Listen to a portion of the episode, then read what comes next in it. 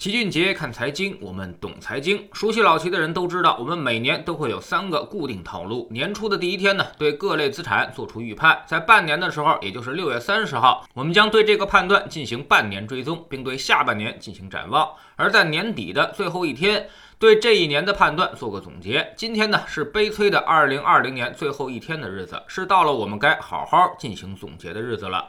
我们呢只谈总结，对于二零二一年的判断，我们放到明天去做。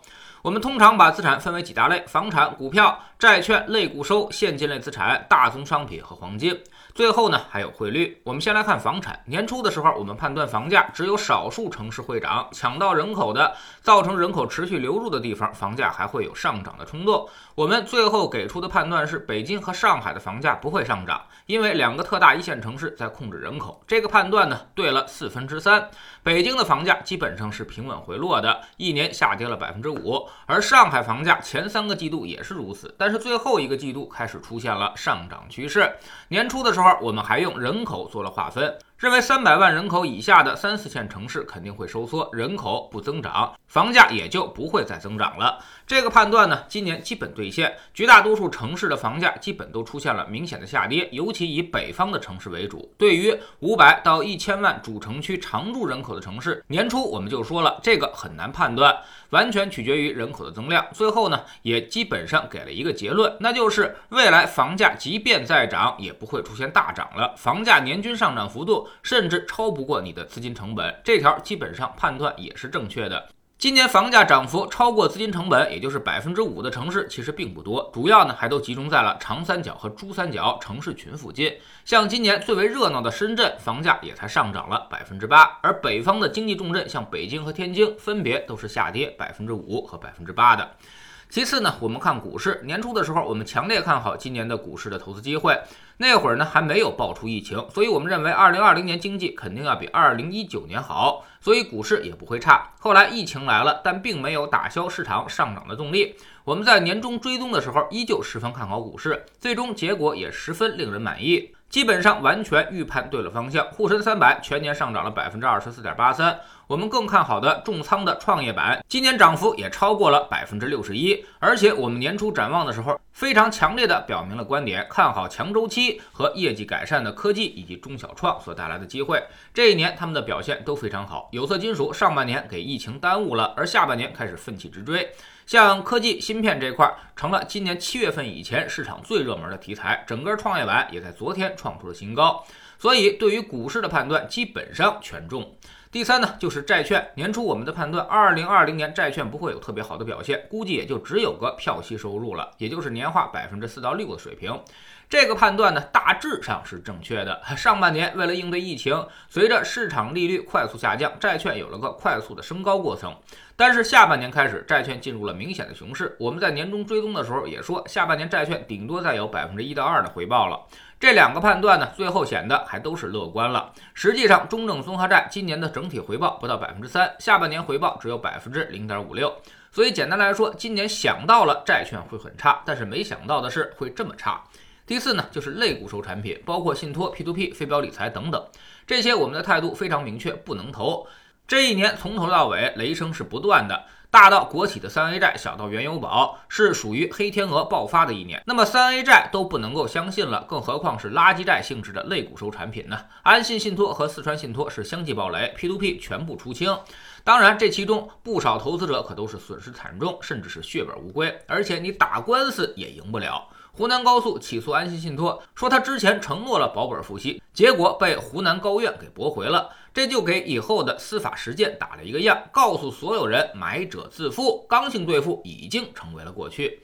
第五，现金类资产，也就是各种宝贝类产品，短债、银行储蓄、大额存单这样的东西。年初呢，我们的判断，余额宝类的货币基金收益率还要持续走低。这个判断呢，上半年是对的，余额宝收益从百分之二点五跌到了百分之一点五，下跌幅度非常明显。但是年终的追踪判断就完全错了，我们年终认为余额宝收益可能还会降低。但是下半年现金类资产出现了明显的反弹，现在回到了百分之二点二五的附近。这主要就是因为经济复苏了，带动了市场利率的提升。资金需求也增加了，导致货币收益率上升。但这些东西在年终的时候却完全没有被看到，所以错的有点离谱。但好在并不影响策略，即便余额宝收益反弹，从全年来看，它也没跑过债券的回报。所以用债券来配置资产，并没有发生方向性的错误。第六，商品和黄金，年初的判断是一千五百美元以上的黄金配置百分之十，不赌方向，只跟随布伦特原油五十美元以下再配。年终的时候依旧维持了这两个判断，现在看起来这两个判断都是对的。黄金我们确实在今年赚了不少，也让大家在两千美元附近启动了止盈，基本上退在了高位，做出了一波比较完美的黄金周期投资。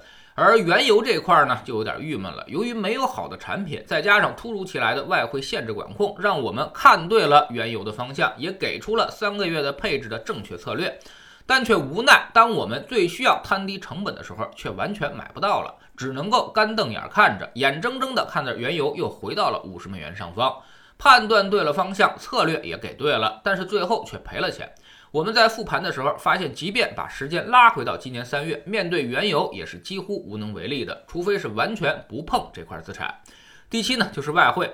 年初我们旗帜鲜明的看空美元，看多人民币，认为判断对于汇率至关重要。谈好了就是六点五到六点八，谈判中就是七，谈不好的话直接退到七点五的位置。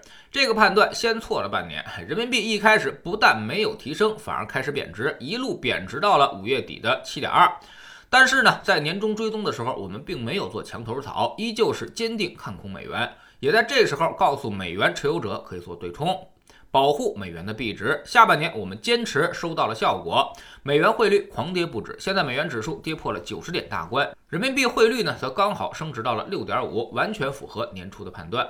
综合来看，二零二零年我们的判断正确率在百分之八十以上，不但看对了，我们也做对了。重仓于股票市场也取得了非常不错的收益。这些天呢，我们正在盘点组合的表现，激进的 DIY 组合和五个二组合回报都在百分之二十以上，平衡的三三二二组合收益呢也在百分之十七到百分之二十之间，保守的四四二也有百分之十三的回报，替代理财基本不亏钱的三四三幺组合今年的回报呢也超过了百分之六。所以，我们总说投资没风险，没文化才有风险。学点投资的真本事，从知识星球找齐俊杰的粉丝群开始，让你既收获视野和知识，也能够去收获你的财富。明天我们来展望二零二一年各类资产的判断，告诉大家明年我们大概要怎么做。在知识星球找老齐的读书圈，我们继续讲《结构性改革》这本书。昨天说到了，一直常听新闻里说的建立房地产的长效调控机制，这都包括哪些呢？未来房地产的调控上，我们还会出哪些奇招？租购同权、保障房以及房产税，这些都能实现吗？是否真的可以起到平抑房价的作用呢？加入知识星球找老齐的读书圈，每天十分钟语音，一年为您带来五十本财经类书籍的精读和精讲。现在加入之前讲过的一百八十多本书，您全都可以收听收看。